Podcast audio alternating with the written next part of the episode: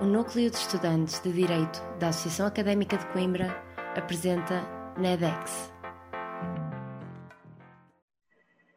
Bem-vindos a mais uma conversa promovida pelo Gabinete de Orientação Política.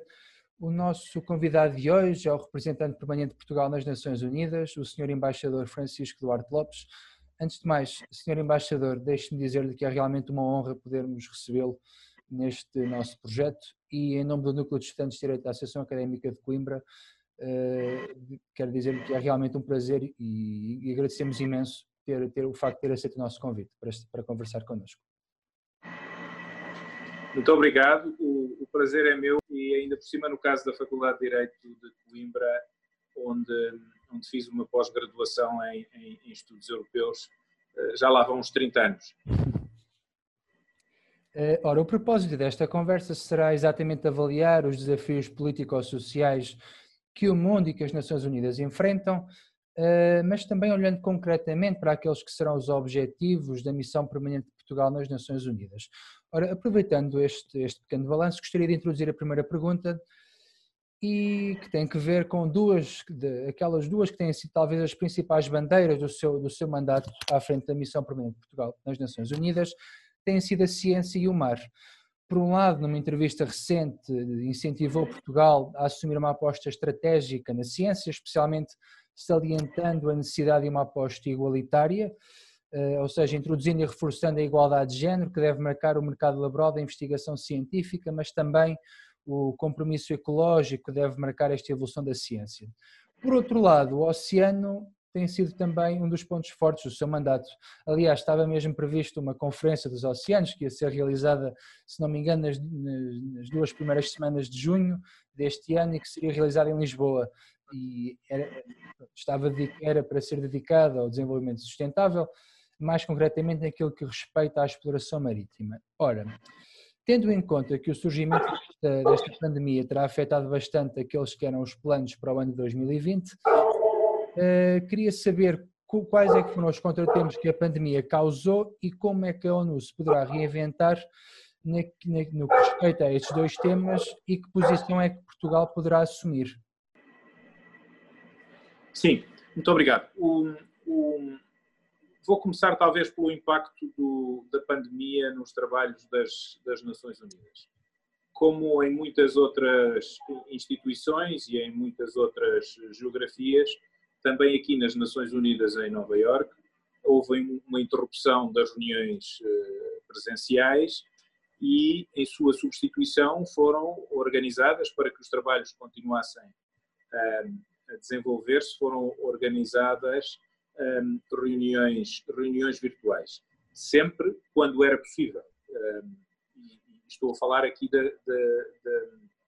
da sede em Nova Iorque. Se falarmos da sede em Genebra, isso também foi feito, em, em Viena também, em Addis Abeba, em Nairobi. Uh, agora, nas operações de paz das Nações Unidas, por exemplo, no terreno, uh, a maior parte uh, das funções não podem ser exercidas através de videoconferência. E, portanto, as Nações Unidas foram também bastante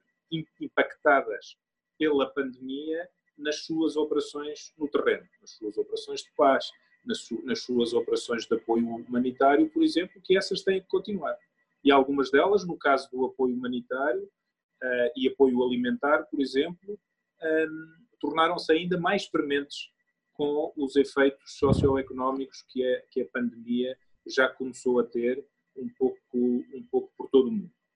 Um, ehm, em termos de, de Nova Iorque, e é em Nova Iorque que nós estamos acreditados e é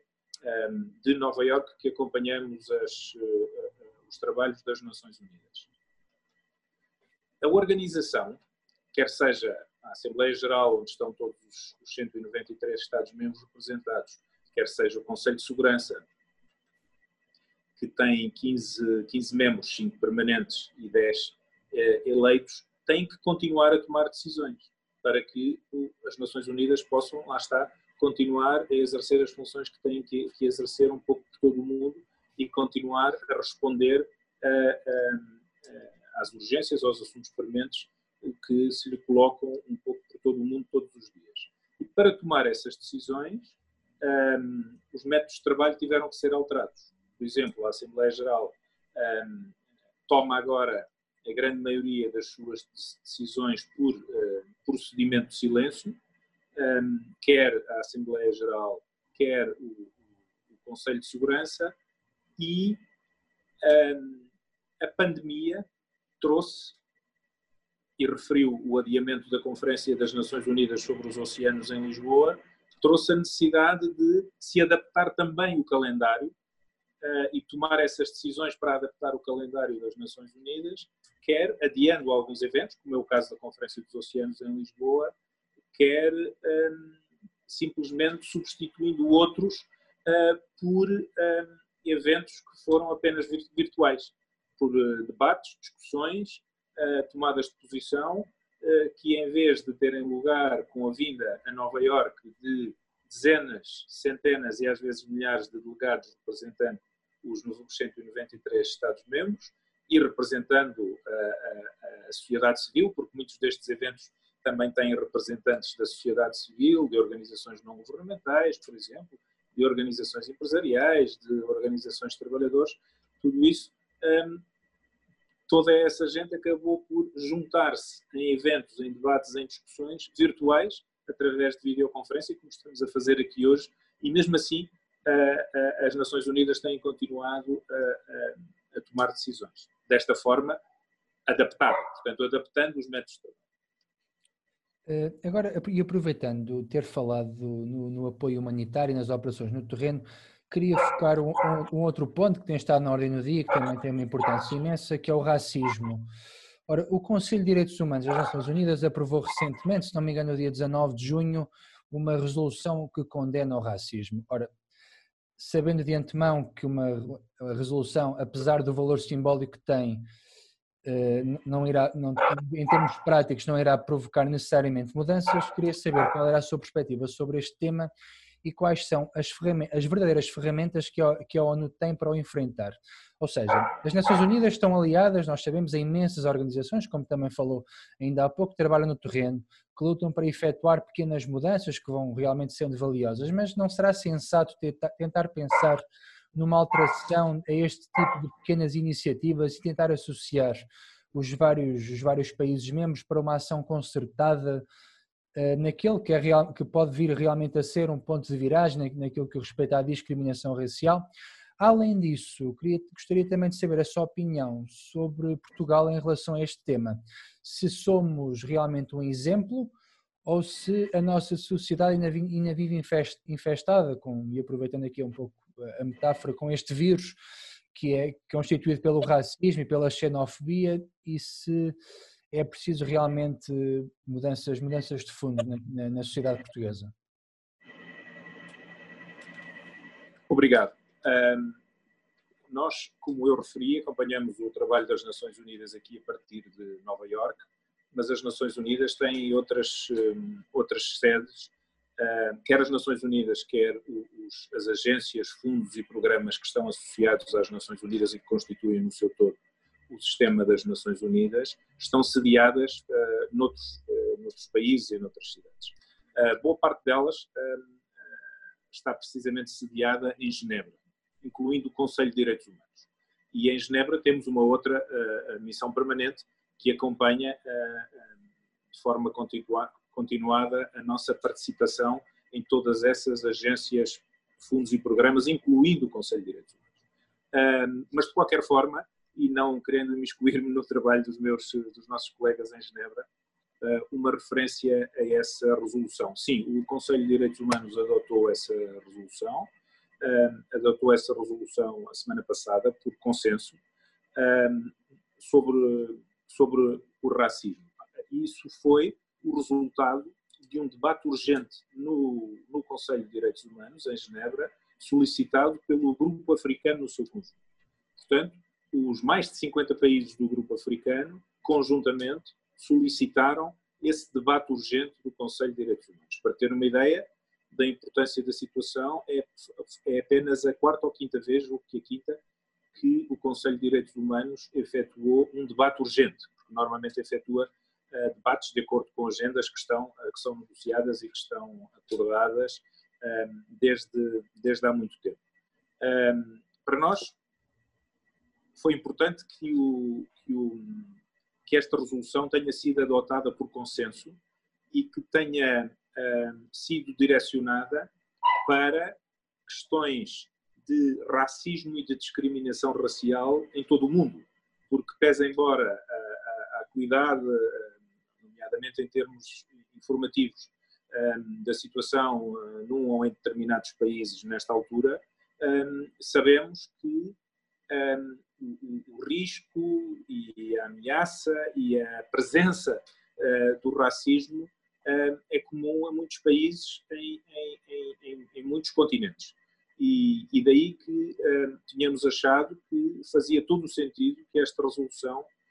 abrangesse casos de racismo e de discriminação racial em todos os países do mundo. E a, a, a resolução pede precisamente à, à, alta comissária dos direitos humanos que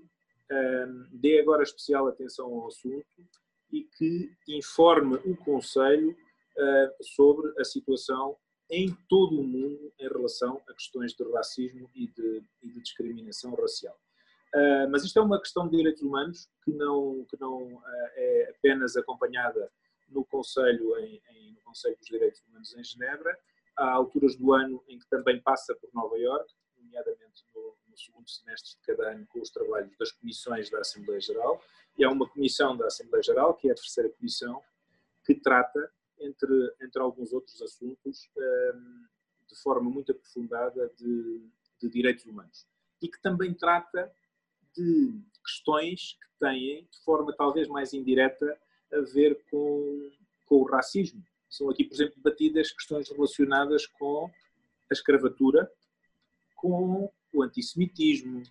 a islamofobia, a perseguição de, de, de minorias religiosas, eh, sejam elas eh,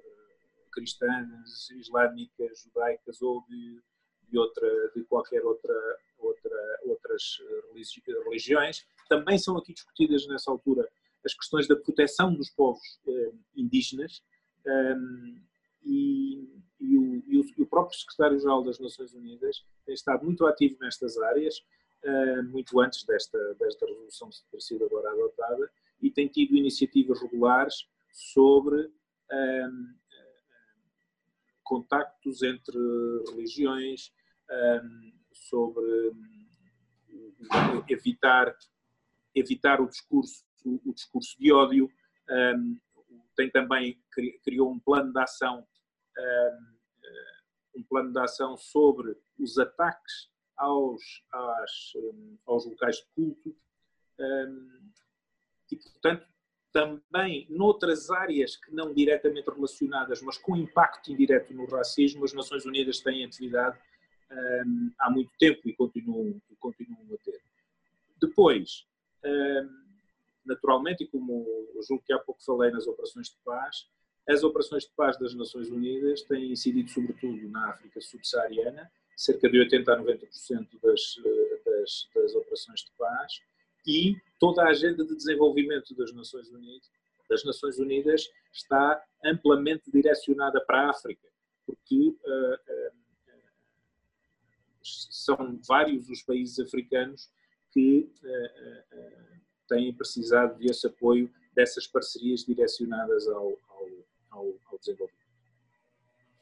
Muito bem. E agora, para, para finalizar, gostaria de falar sobre o tema que tem marcado realmente este período de pandemia e de emergência mundial, que tem sido a crise do papel agregador que a ONU deve e foi criada para assumir. Especialmente durante a pandemia assistimos e estamos a assistir a um ambiente muito tenso entre várias das grandes potências mundiais, sendo que a ONU raramente conseguiu assumir um papel efetivo de mediação. Aliás, o secretário-geral, Dr. António Guterres, lamentou mesmo, numa entrevista realizada há pouco tempo, que as organizações multilaterais, no caso estava a falar concretamente da Organização Mundial de Saúde, não tenham dentes e não possam ir além de emitir recomendações. Ora, posto isto, Gostaria de saber qual é a sua perspectiva sobre esta cada vez maior perda de influência da ONU e das organizações que lhe estão subjacentes e saber também se Portugal pode assumir um papel com relevo numa possível reforma estrutural da organização, se é possível realmente uma, uma mudança estrutural, uma reforma estrutural da ONU, que já tem sido uma hipótese levantada até por vários comentadores, eh, e se no, no, com o cargo que desempenha se sente que realmente falta um papel de maior, eh, de maior impacto, de maior impacto à, à, à ONU. o, o, eu não, não, não, não coloco em causa, não desminto, digamos assim, que o, o, o multilateralismo um, tem sido alvo de muitos desafios. Um, mas isso não é uma questão um, nova. Ou seja, as Nações Unidas foram criadas em 1945 vamos precisamente este ano comemorar 75 anos da criação das Nações Unidas. Antes das Nações Unidas, houve outros processos de multilateralização, de multilateralismo. Um, depois da, da, Primeira Guerra Mundial, entre a Primeira Guerra Mundial e a Segunda Guerra Mundial, assistimos à criação um, da, da, Sociedade das Nações, que uh, depois uh, não sobreviveu à Segunda, à Segunda Guerra Mundial de, logo no início do, do, das Nações Unidas, após a Segunda Guerra Mundial, vivemos, como sabemos, uma situação de Guerra Fria, nos primeiros decénios depois da criação das Nações Unidas, e nessa altura, as pressões, os riscos, os desafios que um, as Nações Unidas e o multilateralismo em geral enfrentaram foram também muito grandes. É muito difícil julgarmos, julgo eu, historicamente, outros eventos, outras fases com os, os olhos de hoje e com, e, com as, e com os queridos de hoje em dia. Isto dito, é claro que nós estamos hoje em dia a passar por uma fase de grandes desafios ao multilateralismo e especificamente às Nações Unidas. Um, mas julgo que o multilateralismo e as próprias eh, Nações Unidas têm resistido bem e têm, de alguma forma, e têm se reinventado. É importante verificar também que, quando há boas notícias sobre o multilateralismo e os seus resultados, normalmente não, essas boas notícias não nos chegam, ou não nos chegam tão facilmente. Eu lembro-me, e, e, e, e refiro aqui este caso específico, eh, porque é relativamente recente. Lembro-me que há dois anos e meio, sim, talvez há uns dois anos e meio, três anos, ehm, as Nações Unidas fizeram um apelo, um apelo urgente sobre casos iminentes de fome em cinco países do mundo. Eh, esse apelo foi amplamente divulgado e em dois, três meses a resposta a esse apelo foi de tal forma uh, abrangente um, ehm, que foi possível evitar esses surtos de fome nesses cinco países. Mas depois não vimos nos jornais, nas televisões, nas redes sociais, notícias nenhumas ou quase nenhumas sobre os bons resultados desse apelo e da ação humanitária das Nações Unidas e das ONGs que no terreno asseguraram que esses surtos de fome não tivessem de facto ocorrido. Portanto, as Nações Unidas chamaram a atenção, fizeram o apelo, os resultados do apelo foram positivos, os resultados da ação das Nações Unidas no terreno foram positivos e depois pouco se ouviu falar desses resultados positivos. Provavelmente, hum, nessa altura em que devíamos ter ouvido falar desses resultados positivos, estávamos de novo a ouvir falar de mais um conflito, de mais uma guerra civil, de mais um problema um, uh, noutro sítio qualquer, noutro sítio qualquer do mundo. Um, o, secretário-geral, uh, António Guterres, logo que chegou, aliás, tinha anunciado isso na sua visão, na, na visão que apresentou como candidato a secretário-geral das Nações Unidas, e, e, logo chegou, lançou um programa de reformas uh, para todas as Nações Unidas em, em três áreas: na área da gestão, na área do desenvolvimento e na área das operações de paz. Esse programa de reformas foi negociado por todos os Estados-membros, porque naturalmente o secretário-geral pode fazer essas propostas, pode fazer essas sugestões, mas a decisão cabe aos Estados-membros. E, e, foram de facto esses, esses projetos de reforma, essas sugestões, essas propostas foram adotadas e estão a ser aplicadas. Estão a ser aplicadas. E agora, por exemplo, neste momento em que sofremos o impacto da pandemia, quer na primeira fase, na fase de, pela qual todos os países passaram, embora em, em, em momentos diferentes, um, na fase que tem a ver mais com os impactos na saúde, quer na segunda fase que tem mais a ver com os impactos socioeconómicos, o trabalho das Nações Unidas foi já claramente facilitado pelos resultados dessas reformas, que passam essencialmente por colocar uh, o secretariado, as agências, os programas e os fundos das Nações Unidas a trabalharem uh, de forma mais harmoniosa, mais eficiente em cada um dos países onde, onde, onde estão implantados. E os resultados dessa reforma sentiram-se já agora na forma como, como as Nações Unidas ajudaram uh, várias, vários países, especialmente os países em desenvolvimento, os países em desenvolvimento, perdão, a lutar contra esta, contra os efeitos desta, desta pandemia. Um, depois, uma área em que também estas notícias melhores, digamos assim, um, ou menos más, também não chegam tanto às pessoas. Temos ouvido falar muito de cortes de contribuições para as Nações Unidas e para as suas agências. Pois, a boa notícia é que, em geral, tudo considerado, as contribuições voluntárias de todos os Estados-membros do seu conjunto e da sociedade civil no seu conjunto para as Nações Unidas e para, uh, para o conjunto do, dos organismos do, do, universo das Nações Unidas, essas contribuições voluntárias têm aumentado nos últimos anos, no seu conjunto. Outra notícia relativamente boa, e não, não completamente boa, é o facto de as contribuições obrigatórias dos Estados-membros para o sistema das Nações Unidas e alguns Estados têm tido atrasos ao longo dos anos, atrasos de grande dimensão. Esses atrasos agora também têm sido um pouco menores e essas contribuições obrigatórias têm estado a chegar, embora continuem a registrar-se alguns atrasos, têm estado a chegar de uma forma mais rápida e os países têm estado a cumprir mais do que fizeram, por exemplo, até dois anos atrás. Eu, eu, disse há pouco, lembrei há pouco que este ano comemoramos o, o 75, o 75 aniversário das Nações Unidas um, e este 75 aniversário coincide ainda por cima com uma pandemia que uh, não tem rival na, na, na nossa memória de, de, de, epidemias e pandemias uh, um, com, com, efeitos, com efeitos globais. Um, poucos de nós, dos que estamos hoje vivos, estávamos vivos em 1918, 1919, 1920, quando a chamada gripe espanhola uh, aconteceu e, portanto, não temos uh, memória de uma, uma pandemia com impactos tão fortes. Eu, sinceramente, acredito que o facto de uh, comemorarmos este ano os 75 anos das Nações Unidas, nestas circunstâncias tão difíceis, nos ajudem a perceber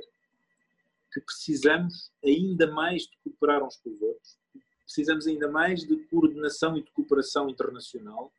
um, e que as Nações Unidas são o instrumento mais óbvio um, para ter este lugar central um, da resposta multilateral para muitos problemas que tocam a todos os países e que tocam a todos os cidadãos e que não respeitam fronteiras. A pandemia é o, o exemplo óbvio nestes dias que correm, mas há também o terrorismo.